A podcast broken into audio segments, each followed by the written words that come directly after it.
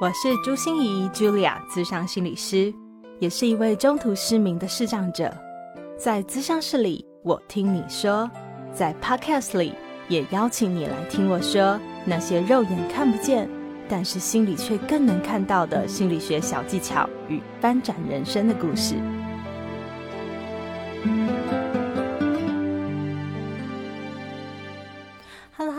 亲爱的朋友，你好吗？我是朱心怡，Julia，智商心理师，欢迎收听朱心怡说心里话。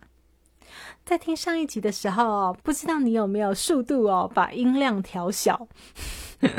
因为啊，我跟凯西真的是聊得太嗨了，我们的笑声超级狂放，对不对？而这一集真的是我自肥来着哦。创办好时好时的他，同时也是凯西陪你吃早餐的 Podcast 主持人。每天早上一打开他的频道，就会听到凯西非常高亢、充满朝气的声音跟你道早安。他总是说：“欢迎收听凯西陪你吃早餐，我是你的健康管理师凯西。”对，今天我们就邀请凯西，真的要成为我们的健康管理师哦，来分享一下大家最关心的 Top Three 健康议题是什么。最重要的是哦，有什么实际可行的小 paper 可以去解这样的问题呢？如果你有体态、内分泌和睡眠的困扰，赶快来听听专业的健康管理师，一次就把这些主题都说给你听哦。我的心理韧性线上工作坊开课喽！如果你觉得生活满是压力和挫折，感觉喘不过气；如果你正纠结于过往的伤痛，很难挥别过去，重新开始；如果你总是告诉自己要减压，却越减压力越大，邀请你一同来参加我在陆队长的线上平台上开设的线上工作坊——心理韧性，穿越逆境的回弹力。我保证，你上完了这堂课以后，外在的挑战和冲击还是不会改变的啦。嗯，我有没有说的很直白啊？但是你会惊讶的发现自己可以从崩溃中恢复的速度比以前快，卡在负面情绪中的时间比以前短，从钻牛角尖的黑洞里爬出来比以前更容易哦。我们不只有早鸟价，参加新花朵朵开年订阅方案的朋友，我们会主动去信，提供你一个专属优惠码。报名时输入，还可以再享八折购课优惠哦！真的是杀很大啊。目前有两个下午的场次，四月二十二号星期六和五月二十一号星期日。详细课程讯息请看节目资讯栏。我们课上见喽！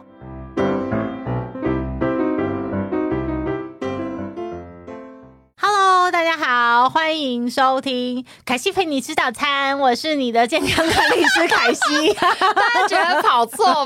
对，大家觉得跑错棚了。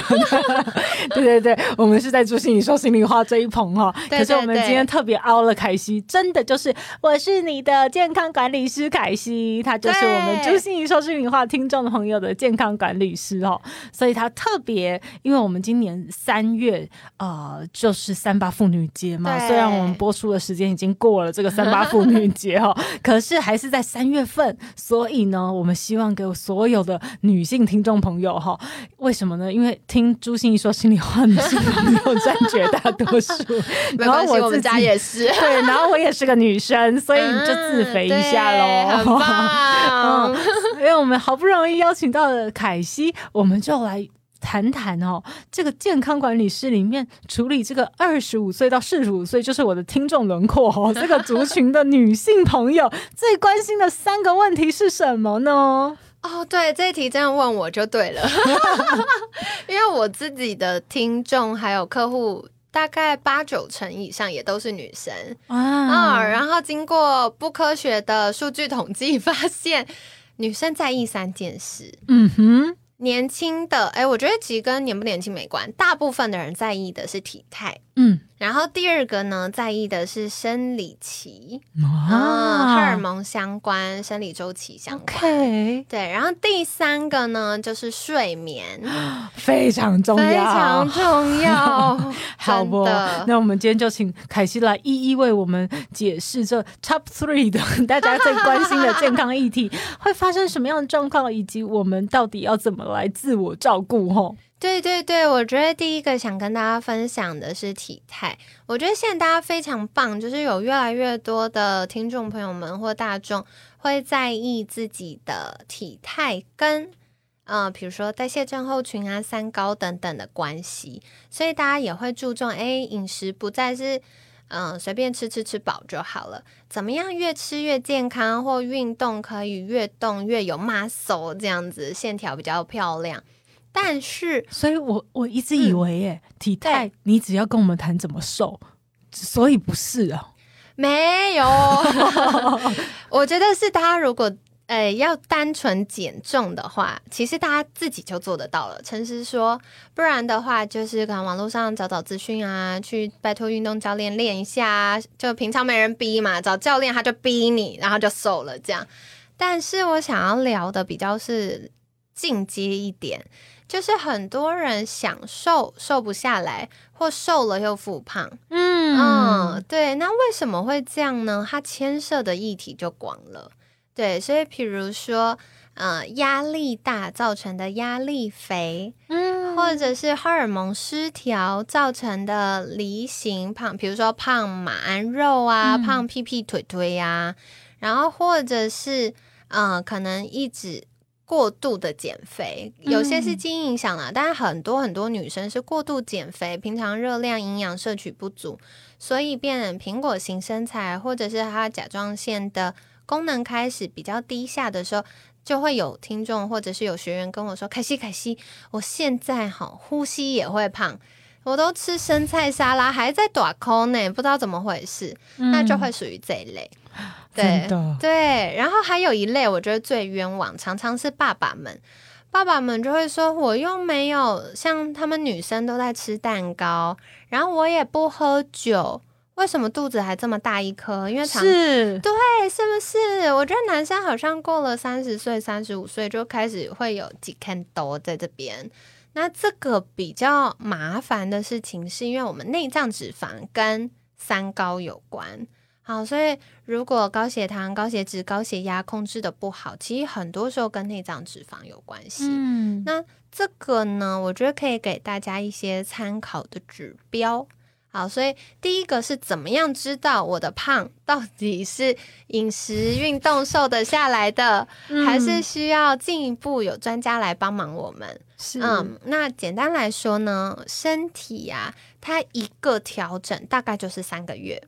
嗯，什么叫一个调整是什么？一个阶段性的调整，对。所以，比如说，啊，你当然可以，比如说透过一些直销的产品啊，或者是网络上卖的这些减肥产品啊，短时间，比如说一周瘦几公斤。嗯，但是我要跟你说的第一个就是，瘦越快，复胖越快哦。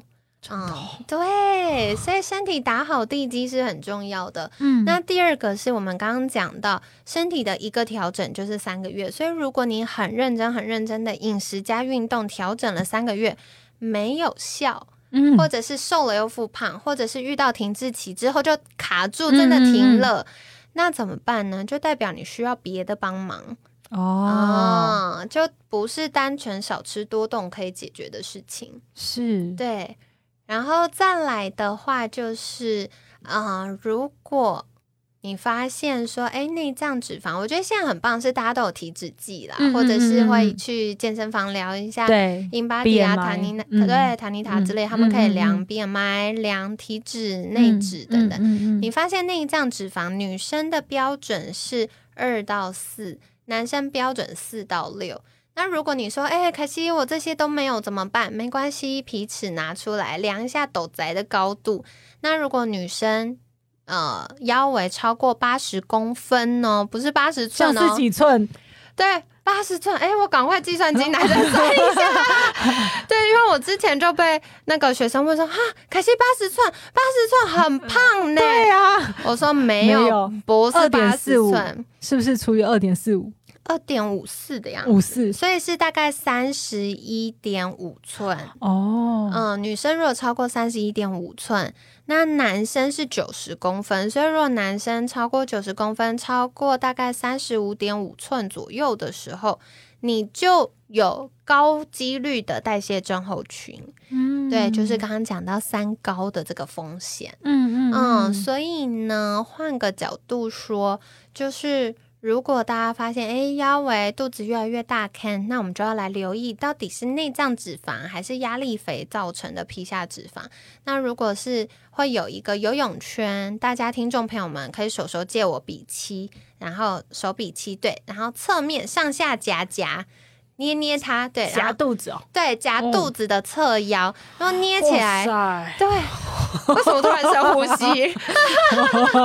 就是捏到了不该捏的东西啊。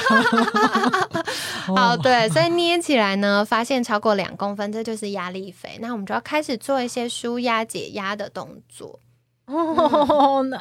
那那我应该也有哎，压力肥没有啦，就是就两捏到是隔壁别人的，是不是？业障都给别人了 真是好可怕耶！对哇，所以如果像这些东西，就是要从根本上治疗，因为压力肥就是要从压力上才能处理，不能从营养，也不能从运动上改善，对不对？它其实会有帮助，当然就是如果我们可以多管齐下，一定最有效。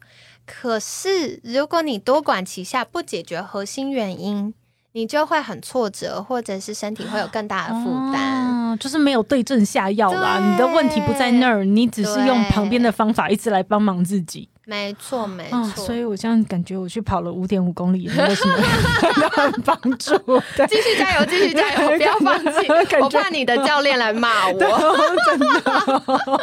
对，所以我的问题可能就是在压力。那荷尔蒙会是个什么的感觉？荷尔蒙，荷尔蒙其实就跟我们第二个要聊的议题有关了，因为呢，很多女生外显。的是胖在腿腿啊、下腹部啊、屁屁啊这种所谓梨形身材，嗯，可是它就代表说我们身体，因为我们身体不同的脂肪细胞对不同的激素敏，它的那个敏锐度是不一样的，嗯，所以我们女生的雌激素比较容易刺激下半身的脂肪，嗯，这个呢就跟生理周期有关，对，所以举例来说，像是。啊，比如说有没有金钱症候群啊？生理期来的时候就会特别像那个什么大胃王、大食怪一样，很饿、很饿、很饿，一直很想吃很多东西，然后怎么吃都没办法满足。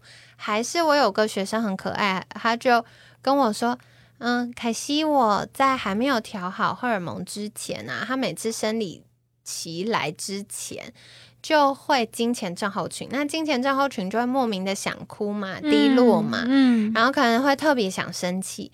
所以呢，刚开始她谈恋爱的时候，她男友就是每一个月都在被分手，就是啊吵架吵架，然后我要跟你分手，然后她男友就很爱她，所以就很担心，就说不要不要，我们不要分手，你怎么了？然后到现在淡定了，现在就是。哦，好，要分手，我知道。你先把这碗汤喝完，我们再分手哈。好好好，那你先去睡一觉哈，睡一觉，早上起床我们就分手哈。所以他就说，他每个月就是生理期来之前都在演这一出，然后头痛啊，肚子不舒服啊等等。那我觉得还有另外一个是，生理期来的时候量会不会太多太少？会不会肚子痛？会不会头痛？会不会疲倦？好，这些呢都代表我们的荷尔蒙不平衡。这些都代表我们的荷尔蒙不平衡。所以，一般正常的生理期，应就是我说，如果是顺畅健康的生理期，会是长什么样子啊？顺畅健康的生理期，它应该是默默的来，然后默默的来，默默的走。对，要走的时候就是挥挥衣袖，不带走一片云彩这样子。对，我觉得这个我可以分享我自己的经验，因为我大学的时候真的生理痛到爆炸。我大学是不翘课的，因为我。选修的课很多，所以就是都是上我自己有兴趣的嘛，所以上课就很开心。但是每次请假都是因为我上课上到一半，然后实在痛到受不了，脸色发白，然后趴在桌上快昏倒。老师看不下去，就叫同学说：“哎，那你们把凯西丢去，没有说丢了，再送去保健室。”那保健室阿姨就看哦来了，然后就啊你自己躺。为什么他不处理？比如说给止痛药啊、热敷啊，是因为都没效，拢不好。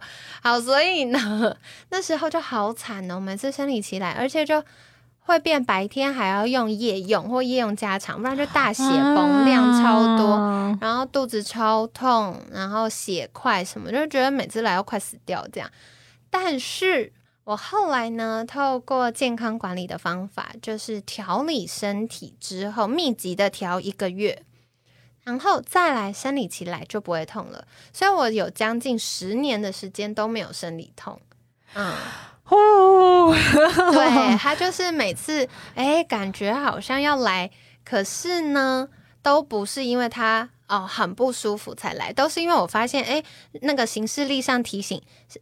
预计生理期，然后我就会在那个什么 Google Calendar 上会有一天是预计生理期，然后就哦好，那要记得带卫生棉出门哦，都是因为这样，都不是因为不舒服，所以真的是有可能，我们一直以为那个是体质的问题，对，大家都以为是遗传啊、体质啊，还是生理期来本来就会痛，其实没有了，没有这么可怜。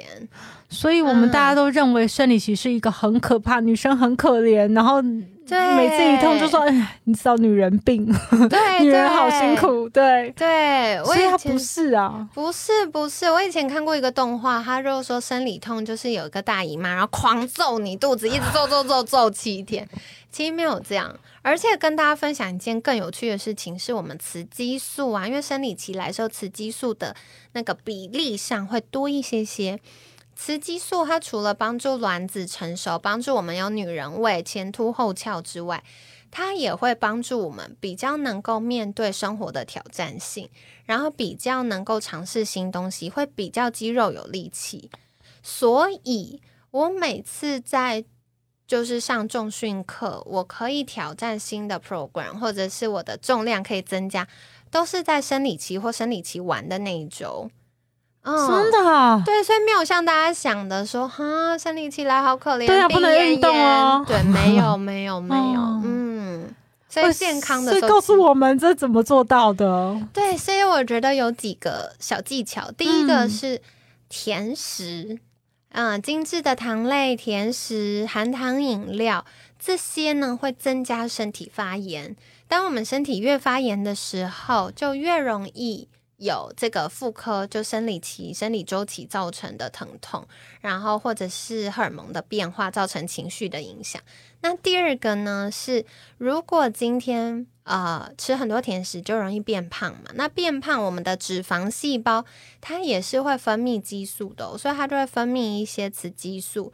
那我们的这些妇科的细胞本来就已经被我们雌激素一直刺激，一直刺激，它就不健康了。又有很多肥肥肉分泌更多的雌激素刺激它，它就会很容易生病。所以像大家知道的什么子宫囊肿啊、肌腺瘤啊、巧克力囊肿啊、子宫内膜异位啊、多囊性卵巢啊，这些都跟荷尔蒙比较失衡有关。嗯，然后再来的话，所以你第一个是说少吃甜食，少吃甜食。那我我以前听过一种说法，不知道大家有没有听过，就是说生理期的时候你可以狂吃巧克力、高热量的东西，对不对？就是嗯，那不会变胖，是是这样吗？没有到不会变胖，应该说生理期来的时候，我们代谢的确会提升一点点，但。你狂吃，它还是没有办法代谢掉那么多热量啦。但我要讲吃巧克力这件事情，就吃巧克力缓解经痛这件事，对也不对？嗯，它对的原因是因为可可里面含镁，矿物质镁，镁可以帮助神经安定放松，同时缓解我们想吃甜食的欲望，同时缓解生理痛。可是。如果大家是随便乱买一个巧克力，那第一个高热量，然后第二个，太多过量的糖，它就会一直刺激我们的妇科啊、肥胖啊，就会让这件事恶化。然后再来是，呃，不是品质那么好的可可巧克力里面，它含咖啡因。嗯，对，那过量的咖啡因呢，也会让我们的呃神经一直被刺激，所以它就会一直分泌雌激素，然后就会刺激、刺激、刺激，然后我们就会越来越痛。嗯，过量的咖啡因它就会刺激大脑，然后你的大脑就会被疼痛的讯号，就疼痛讯号对大脑来说，它会被放大啊。所以本来只有五分痛，然后你太多的咖啡因，它可能就变十分痛。嗯，但有些人又会说啊，我喝咖啡就会觉得比较好，为什么呢？对啊，因为咖啡对，因为我觉得这就是身体有趣或监管很复杂的地方，就是。呃，每个人的状况不一样。那喝咖啡可以缓解经痛，它的原理比较像是，因为咖啡因会刺激交感神经，那交感神经它就是要应付压力，比如说远古时代的压力，就是你快被吃掉、被老虎追的时候，所以它会扩张血管，然后促进血液循环。那说回来，为什么会生理痛？就是因为嗯，血管收缩，它循环不良，血管收缩，局部。缺氧的时候，它就会疼痛哦。嗯，所以像大家为什么说热敷肚子有效？对对，因为用暖暖包热敷的时候，它热敷是不是促进血液循环、血管扩张，比较多的血流、氧气进来，它不要一直缺氧发炎，它就好了。然后另外是血液循环好，它也会比较容易让子宫内膜剥落的顺利。对对，比较会像是这样了解，所以我觉得好神奇哦。这样听你讲，难怪监管那么复杂。对，就是因为有一同样一个东西，它有好的层面，有不好的层面，但是它在另外一个情况之下，可能又是变得不一样了。对对，而且每个人不一样之外。你同一个人过去到现在，或者是每一个，比如说面对压力呀，然后你或你最近在放假，每一个不同的情境，它的呈现状态也是不一样的。嗯嗯嗯嗯嗯。所以你说生活里有没有我们第一个可以做的是少吃甜食？对，嗯。然后第二个的话呢，就是可以多做一些下半身的肌力训练。嗯。对，为什么会这样子呢？是因为我们下半身的肌肉啊，比较容易在刺激之后分泌睾固酮。那睾固酮大家就可以理解说，一般我们的雄性激素。所以既然有雌激素，也有雄性激素，那它就可以帮忙调节一下那个荷尔蒙的平衡。嗯，对，所以下半身，比如说做一些深蹲呐，然后或者是呃做一些，比如说那个叫什么啊？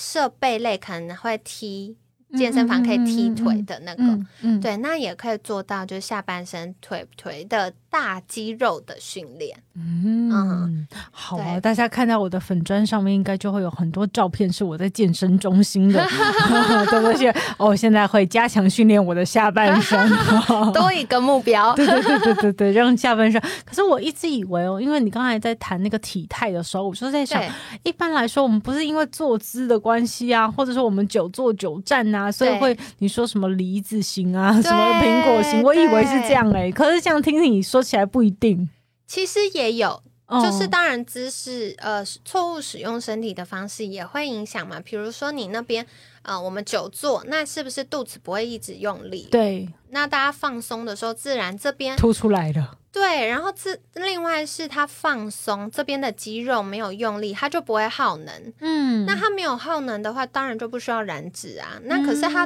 囤积就全身囤积嘛，嗯嗯，所以就这边会越来越短沟短沟这样。哎呀呀呀！所以我们大家一定要找对哦。所以说不定你的七摸压起来有两分，但是不是因为压力肥的关系，是因为你的坐太久。对，所以先从改善久坐，然后良好的坐姿开始。嗯，对，OK OK，好啊，那接下来我们就要讲到 Top Three 嘞，还没有睡眠吗？哦，你还没好，对，因为刚刚讲了，就是荷尔蒙讲了两个要做的，第一个就是要减少甜食嘛，然后第二个就是要增加呃这个下半身肌力训练，还有一个很重要，想在这边特别跟大家分享是环境荷尔蒙。嗯，为什么叫环境荷尔蒙？比如说一些塑化剂呀、化学香精啊，就是因为它的分子结构长得很像我们雌激素，嗯嗯，所以呢，如果我们用太多化学香精的东西，或者是比如说大家出去都会买热食，可是一般热食可能用塑胶袋装，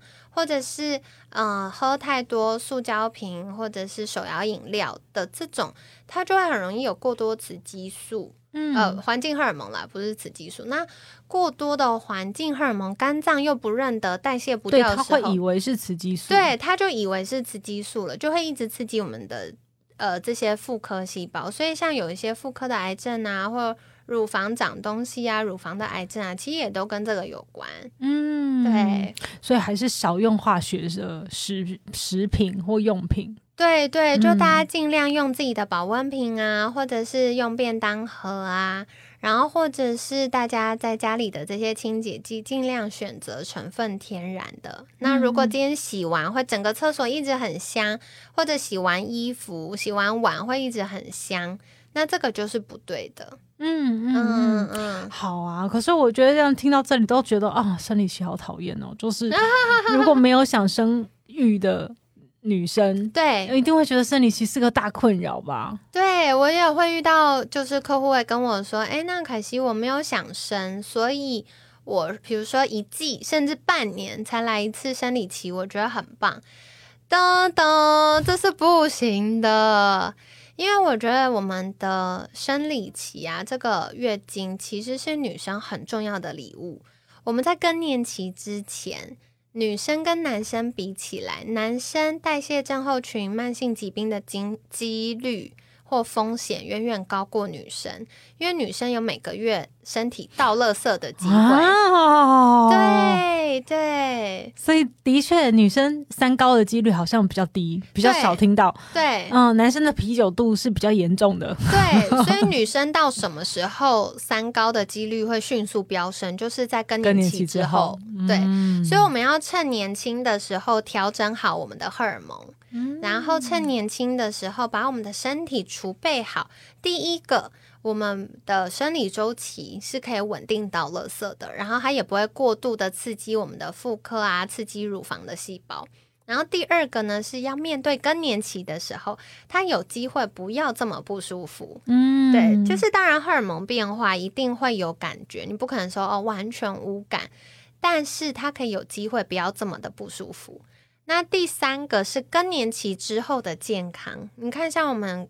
高龄化，从更年期大概五十几岁到八九十岁，这大半辈子的健康就靠你现在一二十年的努力耶。嗯，真的，所以很重要呢。好哦，那我们现在可以进到 top three 吗？这个是我关心最关心的睡眠呢。真的，对我觉得睡得好好重要哦。对，可是我觉得健康管理师在看待睡眠的角度其实很复杂。因为呢，像大家一般想说，哦，睡不好，可能就是冷气啊、灯光啊，了不起换个寝具啊，再更进阶一点，就是睡前做个冥想、拉个筋、泡个澡，然后点个香氛之类的。但你说完了全套了，是对，因为我很常遇到客户在问这个问题。嗯，但是呢，嗯，我觉得健康管理在看待的睡眠，不是只有睡前仪式，它会拉长成一整天。啊，对，所以我举一个例子，大家就会知道，比如说像凯西的工作也很忙，不是 always 都可以睡饱饱这样子。嗯，那我有的时候就是一个专案忙完，我就会刻意安排我要睡饱的行程，所以睡饱行程会从前一天开始哦。如果我预计隔天要睡到自然醒，那我前一天的早餐我就要开始吃大量的蛋白质，然后我要。多去户外晒晒太阳，就算是阴天下雨天都没有问题，因为阳光的光线它的波长还有亮度都跟我们室内光线是不一样的，所以我会从早上多吃一点蛋白质的早餐，然后多去外面晒太阳，校正我的生理时钟，同时增加活动量，让身体放电，然后午餐一样多吃一点蛋白质。然后到了晚餐，改变策略喽。因为为什么白天要多吃蛋白质？是因为蛋白质加阳光晒太阳等于让我们开心放松的血清素 啊。对对，没错没错。对，所以呢，我要白天就开始放松，就开始开心，我晚上才不会压力大到睡不着啊。所以血清素常我们称为幸福荷尔蒙，它真的就是由氨基酸那些蛋白质的小分子合成的嘛，对不对？对，没错。然后如果还加上阳光的话，这真的是一件非常好的，对感觉是个调酒吗？就放松 放松鸡尾酒，对，它就会 mix 的比较好，它合成血清素效率会比较好。OK，对，然后再来是。血清素它很重要的原因是因为它晚上会合成褪黑激素，嗯，所以褪黑激素就是帮助我们放松睡觉，可以熟睡期，睡得比较深，睡的时间比较长的大脑神经传物质。所以晚上的策略要调整，就不是在吃那么多蛋白质了，晚上要吃圆形的糖类，比如说呃饭呐、糙米饭呐、地瓜啊、莲藕啊这些，就是根茎类、五谷杂粮类要多一点点。嗯，因为呢，褪黑激素的合成需要胰岛素帮忙，胰岛素就跟我们血糖有关嘛，所以血糖要稳定，但是上升一点点。对，所以我就要花一整天。对啊，一整天呢，预备你的好睡觉行程。对，但是它有很难吗？其实没有，就是你第一次执行的时候，你可能要花一点脑，但是后面你就内化了，它就变成一个习惯，成自然的事情。嗯，然后再来是有些人做完这一套一天，你的睡眠还没有办法达到完美的状态，为什么？因为可能你长期便秘，所以。肚子里都是坏菌，那血清素的合成需要一些特别的好菌、益生菌帮忙。那都是坏菌，没有好菌、好工人帮忙的时候，它的合成效率也会低。所以，如果一天的策略不够，你就要拉长去改善，比如说肠道健康啊、自律神经啊，然后或者是要听。啊，就是心仪说心里话，疗愈一下情绪啊，建立心理韧性啊，它就会是更多更多的面向。啊，这样听起来真的是睡眠不只是睡觉的问题。对对对，它有包括营养的，有包括你放电活动量要够的，对运动，嗯，有包括你要晒太阳的，你的生活的，对对，还有包括你的肠道，对，还有舒压，嗯你的情绪，对，所以我们怎么知道自己是什么东西有问题啊？